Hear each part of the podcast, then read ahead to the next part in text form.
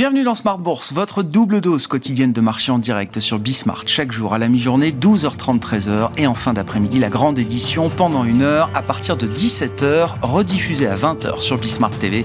Émission que vous retrouvez chaque jour en replay sur bismart.fr et en podcast sur l'ensemble de vos plateformes. Au sommaire de cette édition de la mi-journée, quelques résultats d'entreprises qui animent aujourd'hui le marché euh, européen et le marché parisien notamment, avec un grand écart en termes de réaction de marché après les publications trimestrielle de Crédit Agricole d'un côté et d'Alstom de l'autre, dans deux secteurs complètement différents. Crédit Agricole qui surprend très agréablement euh, le marché et les analystes avec euh, notamment un trimestre record en termes d'activité de marché pour euh, Crédit Agricole qui a profité de la volatilité sur les marchés obligataires, les marchés de change également. Et le titre Crédit Agricole signe la plus forte hausse du CAC 40 à mi-séance avec un bond de plus de 5%. Et à l'inverse, la déception du jour. Alstom, Alstom qui a publié des résultats en ligne sur son euh, premier trimestre euh, écoulé et qui reporte d'un an ses objectifs financiers.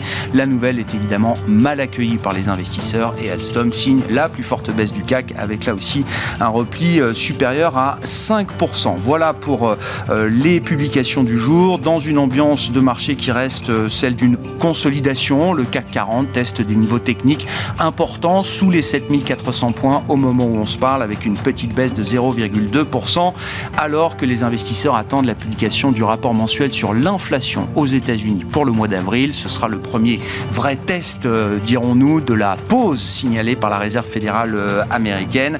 Le CPI est attendu euh, à peu près inchangé par rapport au rapport précédent. La publication aura lieu tout à l'heure à 14h30 heure française. Et dans ce contexte, nous parlerons stratégie d'investissement, ce thème de la pause de la Réserve fédérale américaine. Qu'est-ce que cela implique comme réflexion et comme euh, changement peut-être en matière d'investissement. Nous en discuterons avec nos invités en plateau pendant cette demi-heure.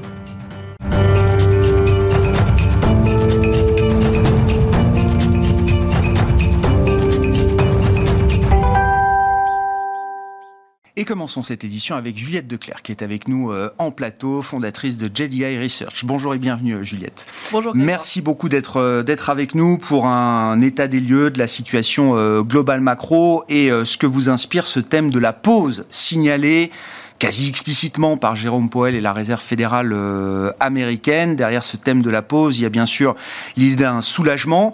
On met fin à une série de 500 points de base de hausse de taux en à peine 14 mois aux États-Unis, ce qui restera un cycle pour les livres d'histoire. Et dans le même temps, on comprend bien que cette pause intervient à un moment où la situation macroéconomique aux États-Unis se dégrade plus ou moins rapidement, à discuter avec une série de craquements financiers qui est loin d'être interrompue euh, pour l'instant. Que vous inspire ce thème de la pause sur le plan de l'analyse globale macro et de l'investissement, Juliette?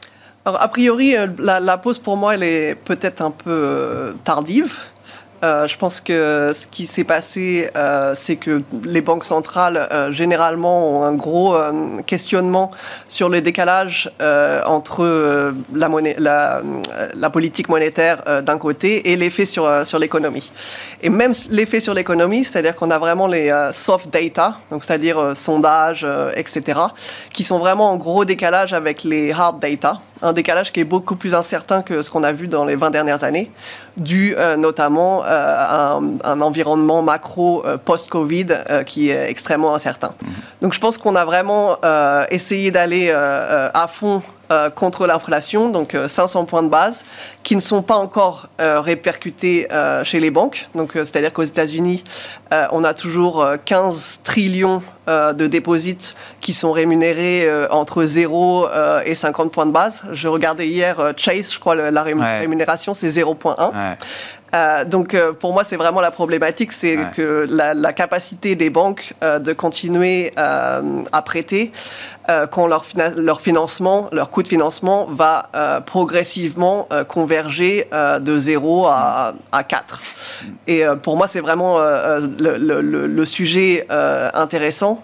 parce que avec le développement de, des banques en ligne, etc., ou, même pour moi l'annonce peut-être principale, c'était vraiment le, Apple qui se met avec euh, Goldman Sachs ah, pour commencer à, offrir euh, des dépôts euh, rémunérés à 4,15 où en gros vous pouvez ouvrir votre compte à peu près en, en 5 minutes 5 minutes top chrono. Enfin, mm. je l'ai fait, c'est assez facile. je pense que ça va arriver aussi en Europe. Et pour moi, c'est vraiment le, là, où, là où ça va commencer à coincer. Là où la politique monétaire va, être va commencer à se répercuter, notamment sur le crédit.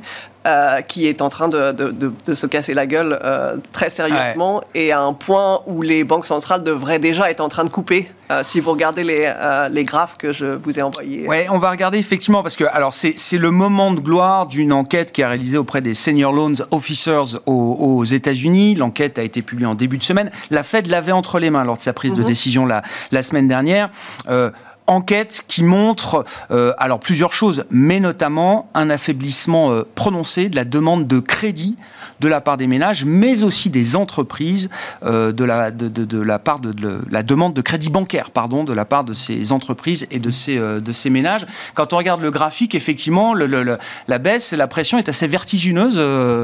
Juliette, comment ça se traduit effectivement pour vous ce Qu'est-ce que, que, ça implique devant nous? C'est-à-dire qu'on n'a pas, on a d'un côté euh, l'offre de, crédit qui se contracte euh, naturellement parce que les banques euh, ont une pression sur les coûts de financement. Mais ce qui est encore plus intéressant, c'est évidemment la demande de crédit, où on arrive à des niveaux de global financial crisis ou même du milieu des, années 70 au, niveau, au, niveau de demande de crédit. Et ce qui est intéressant sur le, sur le graphe, c'est que vous voyez que, en fait, à ce stade, stade mhm. euh, de, de, collapse euh, du crédit, euh, la, Fed était déjà en train de couper pour les deux, les, deux, les deux dernières récessions. Ce qui est encore plus intéressant, c'est que ce n'est pas le crédit qui, qui, drive la croissance, et ce n'est pas non plus la croissance du crédit qui, qui, qui, conduit, qui, qui, nourrit la croissance, c'est vraiment l'accélération du, du crédit. Et en fait, on a des, on a des, on a, aux États-Unis en décembre, on était à 12% de, de, croissance de crédit. Donc, c'est-à-dire que même si le crédit juste s'arrête ou continue à monter un tout petit peu, on va arriver facilement à, une décélération du crédit qui va arriver vers les moins 10. C'est l'impulsion de crédit qui compte. Hein. Voilà, c'est vraiment l'impulsion, euh, accélération, décélération. La dernière fois qu'on a eu une décélération euh, en double, euh, double, double, double chiffre, à plus de 10%, c'était en 2000, 2009 et dans le milieu des années, dans le milieu des années 70. C'est un peu l'histoire de la bicyclette, quoi. C'est-à-dire quand on arrête d'accélérer, à un moment, on ralentit tellement que on s'arrête, euh, on tombe. Quoi. Donc, il faut vraiment voir ce qui s'est passé l'année dernière pour comprendre ce qui va se passer cette année. À, quelle vitesse ça peut se développer dans euh, l'économie réelle, selon vous, euh, et quel niveau de pression ça peut mettre sur la réserve fédérale euh, américaine? À quel horizon de temps, Juliette? Parce que la période est un peu particulière. Avant cette contraction du, du, crédit ou ce retournement du crédit impulse, la baisse de la demande de crédit, il y a eu quand même un boom de crédit mmh. qui a duré pendant un certain nombre d'années et qui a été peut-être magnifié encore pendant la période euh, Covid. Euh, est-ce que les entreprises sont déjà aujourd'hui face à des murs de refinancement, des murs de dette qui euh, les mettraient en péril de manière immédiate? Alors pour les banques, je pense que le péril, c'est euh, d'avoir acheté euh, en gros n'importe quoi euh, depuis les dix dernières années avec du financement à zéro ou quelquefois même négatif. Donc je pense que sur les balance sheets, c'est pas propre, mm. clairement. je pense que ça va être une, une des conditions pour que les banques, les banques recommencent à prêter, c'est vraiment de, de repricer ce risque, que ce soit du risque sur le CMBS, donc commercial, commercial loan, ou, ou en, en, France, les fonds immobiliers qui sont pas du tout euh, euh, repricés euh, non plus. Euh, les valeurs d'actifs de ces produits-là sont pas euh, sont pas au bon prix aujourd'hui. Tout ce qui est euh, un peu tout, tout, ce qui est facile à cacher, c'est toujours caché mm. et, et, donc pas repricé sur les balance sheets. Donc quand, quand, on parle par exemple de, de JP Morgan, peut-être dans, dans, dans deux trois mois, JP Morgan et Bank of America auront peut-être 50% des dépôts de, aux États-Unis, mais ça change pas le fait que leurs coûts de, de financement vont aussi augmenter et la question qui se pose, c'est qui va continuer de, recommencer, de, hmm. refinancer euh, ces crédits qui sont euh, mal pricés et euh, c'est pas JP Morgan ou, ou, ou Ils prendront pas ce risque-là.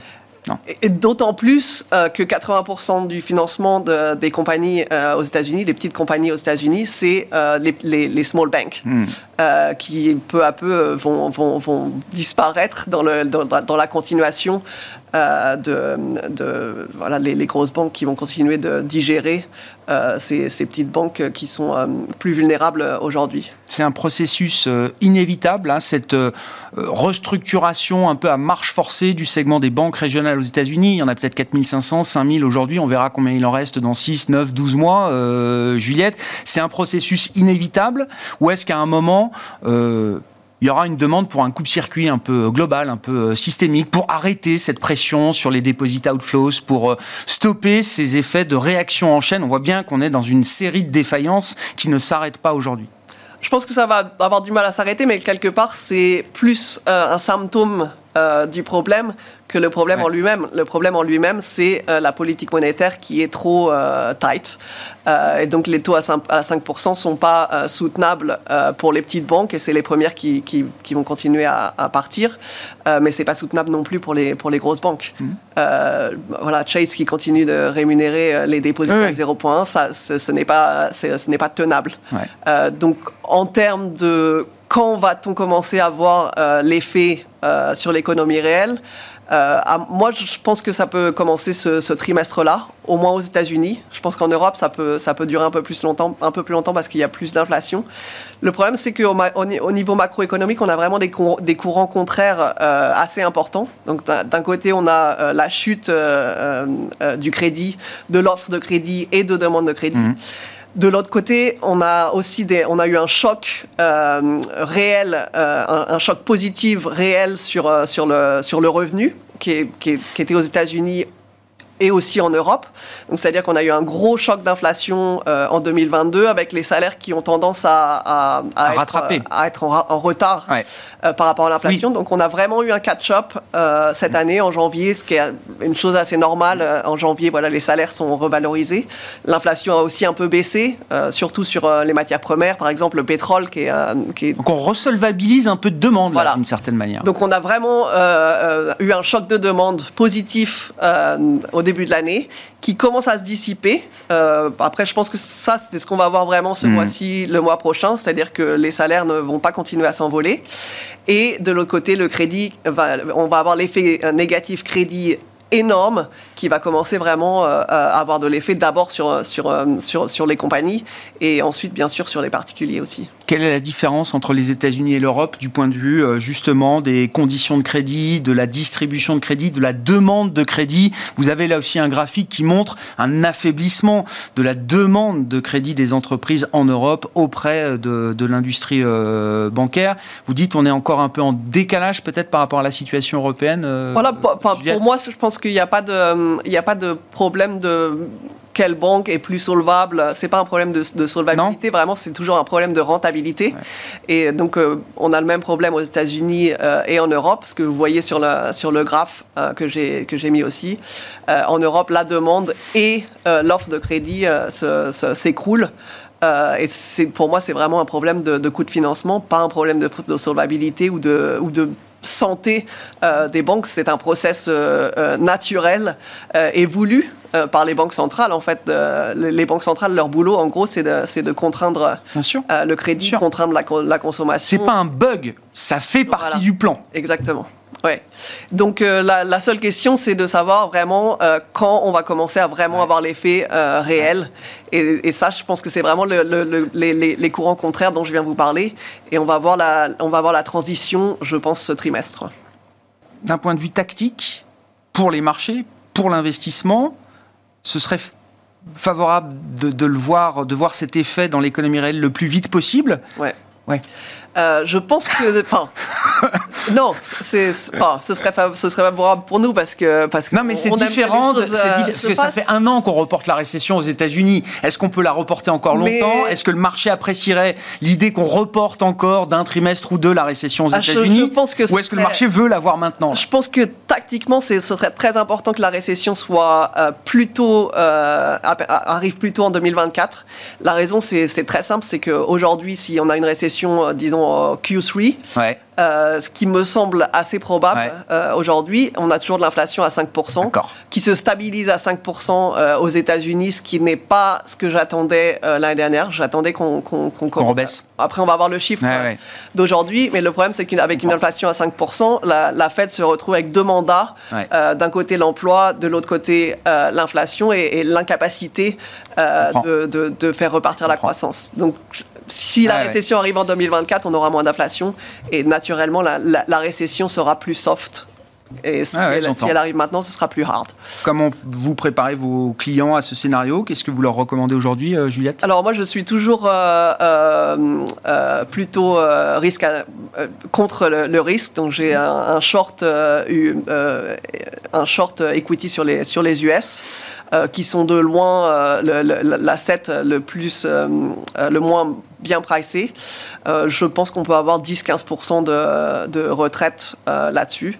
Et euh, toujours, j'aime, j'aime le yen, l'or. mais et, les treasuries aussi, que ce hmm. soit aux États-Unis ou en Europe. Pour moi, je pense que 5%, voilà, il faut le loquer quoi. Oui, sur du court. Ouais. ouais ou 4% sur, la, sur le plus long, il faut loquer aussi. Quoi. Mm. Merci beaucoup Juliette. Merci pour cet euh, éclairage global macro. Juliette Declercq, fondatrice de JDI Research, qui était avec nous en plateau pour cette euh, émission de la mi-journée de Smart Bourse.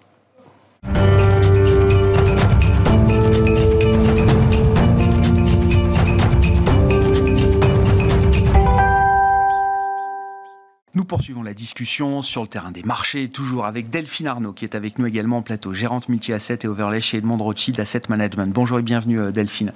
Merci beaucoup d'être avec nous. Bon, dans le siège de la discussion qu'on avait avec euh, Juliette, c'est vrai qu'on a l'impression que les investisseurs sont un peu entre deux eaux. Il y a ces inquiétudes, cette pause de la Fed qui reflète effectivement une situation euh, sans doute dégradée ou en voie de dégradation devant nous. Il y a cette partie-là. Et puis, il y a aussi le reste. J'aimerais bien qu'on se focalise un peu sur ce que nous disent les entreprises, les résultats d'entreprise, notamment au terme ou quasi-terme de la euh, saison de publication des résultats du, premier trimestre. Euh, c'est un acquis, ça n'est pas prédictif bien sûr, mais c'est un acquis important. Qu'est-ce qu'on peut dire de ce point de vue-là, euh, Delphine? Quels ont été les messages importants envoyés par les entreprises? Effectivement, au niveau euh, macroéconomique, euh, on était euh, très, très pessimiste. On l'était aussi au niveau microéconomique. Les, analystes avaient fortement révisé à la baisse leurs prévisions de résultats en amont de, cette saison de publication, qui n'a pas été si mauvaise que ça, même plutôt bonne. ce, qui, ressort, c'est que donc, aux États-Unis, on a passé le pic des marges, et donc c'était très attendu, et c'était un gros point de euh, le pic des marges à peu près l'an dernier euh, à l'automne, et euh, on devrait le passer également en début d'année en, Europe. Mhm. Euh, ce à cause d'un ralentissement euh, des volumes. Donc, euh, donc on, voit que 2023, après 2022, une année extrêmement forte en termes de, de, volume et de chiffre d'affaires, 2023, alors même que l'inflation est toujours très élevée, on devrait avoir des chiffres d'affaires en baisse en Europe. C'est ce qui est attendu pour, pour 2023. Donc une année pour rien en chiffre d'affaires. Aux États-Unis, on attendait des chiffres d'affaires autour de zéro.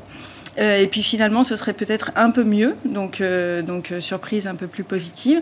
Et pour ce qui est des IPS, bah là encore une année pour, pour rien, même si on révise à la hausse. ah oui, c'est ça. Oui, si, on, si on, les publications ont été plutôt bonnes, elles ont surpris positivement. Le message, les guidance ont été plutôt, plutôt bonnes, et, et, notamment en Europe où on permet de, ça permet de de reprendre les révisions euh, à la hausse pour les trimestres suivants, légèrement, euh, on parle de moins de, 1%. Euh, pour autant, sur les, les, IPS, ça va être une année 2023 sans croissance d'IPS de part et d'autre de, l'Atlantique. Ouais, je comprends, effectivement, même si on pouvait s'attendre à pire. Effectivement. Oui, alors on s'attendait à bien pire, et pour autant... Il y a eu le choc de revenus. Oui, oui, la demande, oui, oui, bien sûr. C'est un point fondamental. Mm. Moi, ce qui me fascine, c'est la dispersion de la demande finale. C'est-à-dire qu'on a des segments où effectivement on voit des volumes en très nette baisse, des entreprises, des compagnies qui alertent sur euh, euh, des, comportements d'achat qui sont en train de changer. Et puis, dans un grand nombre d'industries, euh, le voyage, le tourisme, l'hôtellerie, même l'immobilier de luxe. je, peux citer l'automobile aussi. On voit une demande finale pour des produits de plus en plus haut de gamme qui ne, ne cesse de, de, grandir euh, d'une certaine manière, euh, Delphine. Oui, alors sur les derniers euh, trimestres, effectivement, comme l'a dit Juliette, on, a eu un rattrapage des salaires qui ont, qui ont été révisés à la hausse, mais avec un certain lag, ce qui a permis de nourrir des marges importantes pour les entreprises en 2022 et qui explique une partie de la compression des marges légères. Hein, on est toujours sur des marges très confortables et très appréciées des entreprises. donc on a ces, on a ces, ces salaires qui, euh, qui sont en train de, de, faire du rattrapage et peser sur les marges. Euh, et par contre, euh, c'est ce qu'on voit, c'est que la demande, et notamment quand on regarde les excès d'épargne, et c'est très bien documenté aux États-Unis, c'est la Fed de San Francisco qui a sorti un papier dans ce sens, toute l'épargne qui avait été constituée avec le Covid, avec la période des stimulus pour faire face au Covid, elle n'a toujours pas été résorbée. Donc il resterait environ 500 milliards d'épargne euh, aux États-Unis, mmh. qui sont essentiellement euh, dans les mains des, euh, populations les plus aisées, le quatrième quartile. Et si on regarde, bien sûr, cet excès d'épargne est en train d'être grignoté, utilisé, à l'aune bah, de plus d'inflation et puis de la consommation de revanche de revanche euh, post-Covid. Vous parliez des voitures, des voyages, euh, essentiellement par euh, des personnes donc plus, les plus aisées. Et quand on prolonge les, courbes, à combien vont être grignotés cet excès d'épargne La fête de San Francisco nous dit vraisemblablement jusqu'à la fin de, du quatrième trimestre de cette année. Donc on en a encore sous le pied en termes d'excès de, d'épargne et, et, de réservoir de demande essentiellement pour les biens discrétionnaires Ce qui est fascinant, c'est que dans une industrie comme l'industrie aérienne, je lisais, alors c'était rapporté dans le Financial Times ce matin, les derniers chiffres de IATA, l'association internationale du, secteur, avec un certain nombre de, commentaires de patrons d'entreprises aériennes, Lufthansa, Air France KLM, Delta Airlines, ils n'en croient pas leurs yeux. C'est-à-dire que là où la croissance est la plus forte, là où le trafic est revenu le plus vite sur les niveaux pré-Covid, c'est à travers euh, les classes business, les classes first.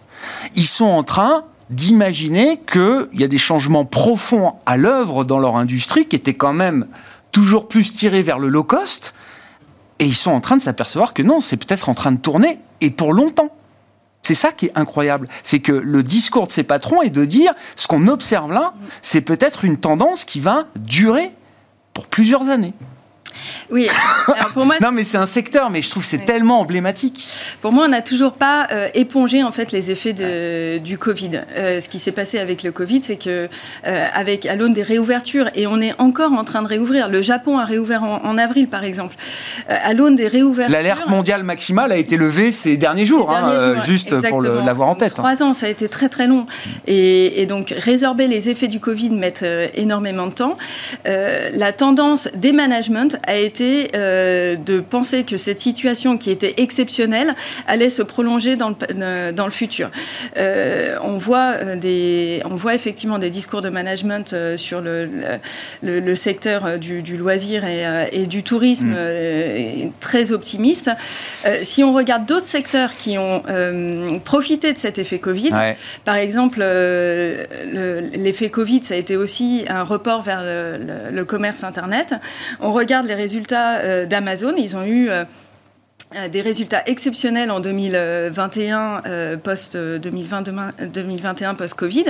Ça s'est complètement résorbé et ils sont revenus sur une croissance d'IPS qui est le, le, trend. on est revenu à la normalité antérieure. On est revenu à la, à la normalité antérieure. Donc moi ma vision, c'est quand même que il euh, y, a encore un excès d'épargne. Il va être résorbé. Il est utilisé de cette façon par certaines catégories. Euh, je prolongerai pas le. le, bien sûr il y a des leçons à retirer euh, de ces boîtes qui ont déjà profité effectivement de leur moment euh, Covid, entre guillemets. Exactement. Donc ça, c'est le premier point euh, structurant de l'effet Covid qui, qui, est, quand on regarde toutes les courbes, c'est assez marquant. Il y, a une vraie, il y a, il y a un vrai pivot entre mm. avant et après Covid. Et le deuxième point marquant qu'on n'a toujours pas résorbé post-Covid, c'est cette histoire d'inflation. Et, et, cette histoire d'inflation, donc on a on avait euh, de l'inflation de, l'énergie, de l'inflation des matières premières, ça c'était l'histoire de 2020, 2021, 2022.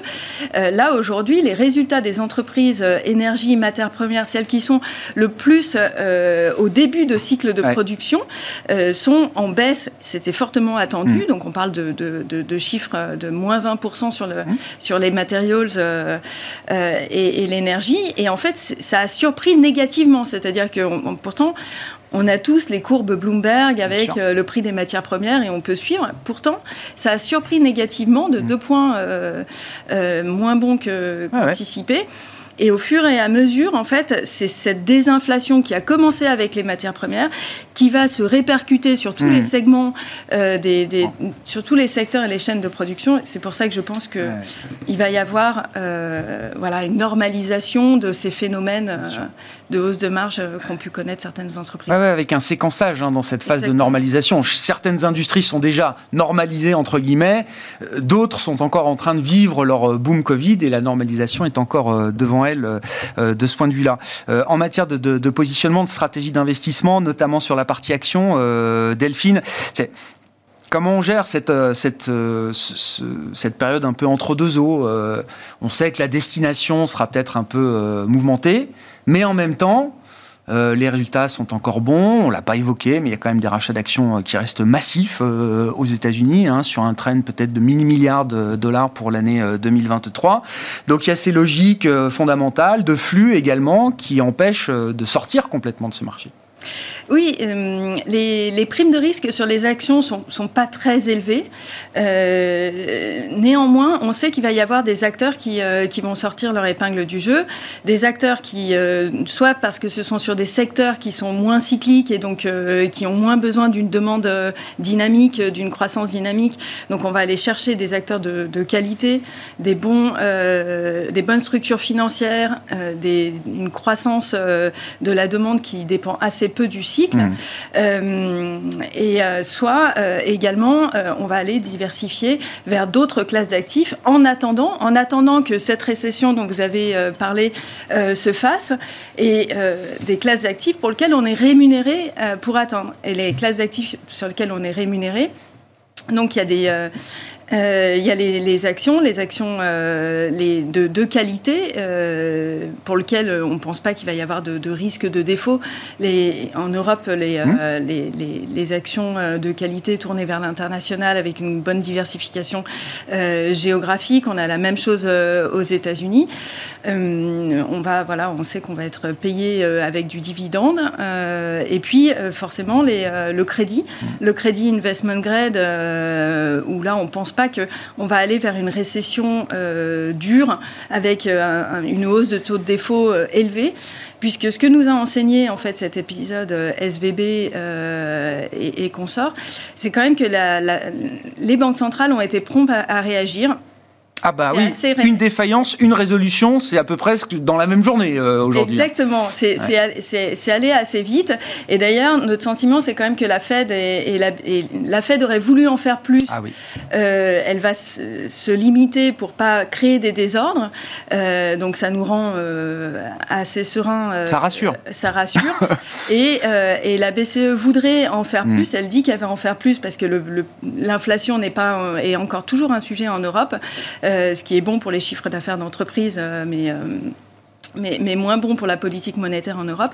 mais elle pourrait s'arrêter s'il y avait, une, s'il y avait un sujet. donc, donc on va chercher de, soit des thématiques porteuses qui s'affranchiront du cycle, soit des actifs d'attente.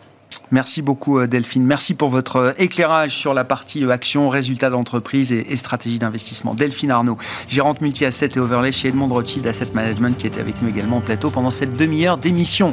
Voilà pour Smart Bourse. On se retrouve à 17h en direct sur Bismart.